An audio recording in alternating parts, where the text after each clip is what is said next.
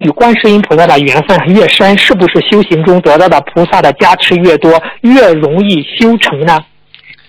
是这样的，就是嗯修你的你的意思是什么？修行越多啊？啊，就是和呃观世音菩萨的缘分越深，是不是在修行中得到菩萨的加持越多，啊越容易修成？啊，那当然，那当然，肯定的。你们不要说哦观世音菩萨，你们跟师傅的缘分深的人，那那肯定师傅加持也多呀，啊，对不对？是的是的啊是的那肯定的。嗯我上次讲了一句话，在我们那个徒弟课上讲的，我把这个讲给你们听听吧。就是说，嗯嗯就是说，等到你们天天看观世音菩萨，菩萨也看你们的呀。因为你们在磕头的时候，你们看着观世音菩萨看得很熟，观世音菩萨老看见你在佛堂里磕头的。等到你有什么灾有什么难，你一叫菩萨一看就是你，他就会来下来马上帮你呀。举个简单例子，哦很多人给我看照片啊，我一看哦，这个人很熟的，一看我就帮他了。嗯请台长看看这个人怎么样怎么样，我一看哦，这个人我熟的，马上给他看了。那个观世音菩萨也是这样的，你们跪在那么多，你天天给观世音菩萨看，菩萨把你们脸都记得住的。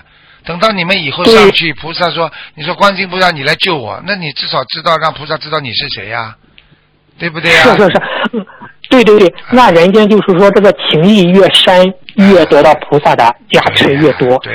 不要讲其他了，就是我们佛陀当年五百个弟子，对不对呀、嗯。跟着佛陀，你看像佛陀最后把五百个弟子 全部弄到天上菩萨了，全部都成为对不对啊、阿难呐、什么全部变这个大菩萨的。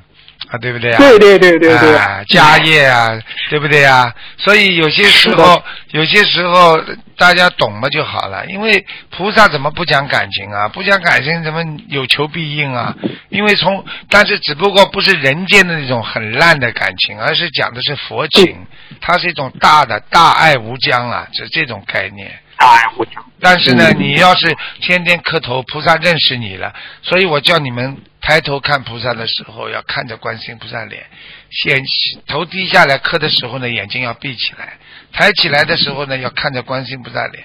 你要让菩萨认识你，啊，嗯就是你以后到了天上，观世音菩萨一眼就认出你来。啊，你是你是什么什么国家的什么地方的？啊，嗯你是你是学心灵法门的，观世音菩萨以后都认识你啊。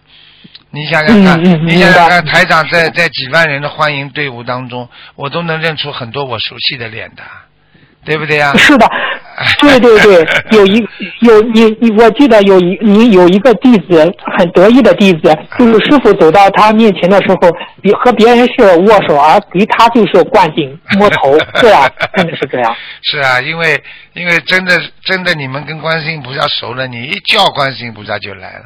就是我现在就是这样，我一请观世音菩萨嗯他就到呀。那那为什么有些人求了半天他不来呢？就这个道理。嗯，所以我叫你们呢，天天到观音堂磕头的时候啊，你们要让观世音菩萨认识你们的呀。不但你们认识观世音菩萨，所以很多人说啊，我认识卢台长，但是我不认识他呀，道理一样的呀。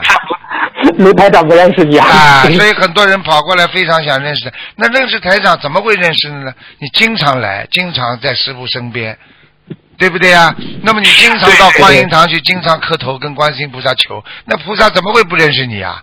观世音菩萨看你每天来，菩萨一看到你脸就熟了。那你到时候只要一叫观世音菩萨，你来救我某某某啊，菩萨听到嘛就来了。是的，是的，是的。哎哎啊，师傅啊，你原来开示过怎样增加与师傅的缘分，这次就是说是怎样增加与观世音菩萨的缘分。你讲了要磕头，再一个还有什么呢？请师傅开示一下。一个磕头，还有一个念观世音菩萨的心经呀。因为你一念嗯一念观世音菩萨的心经，观世音菩萨就知道呀，是这样的呀。就是实际上心经嗯用现在话讲，就是相当于一个心中的密码呀，就是你的电话号码，你一打电话号码，菩萨就给你接电话了呀。所以，所以哦磕头的话，求事情的话，聪明的人嘛，先念经再求事情呀。所以傻傻的人过去跑到庙里什么都不懂的，跪下来说菩萨啊，保佑保佑我啊，让我身体好啊，怎么怎么没用的。你是谁嗯？连大号都不叫，你自己名字要叫的。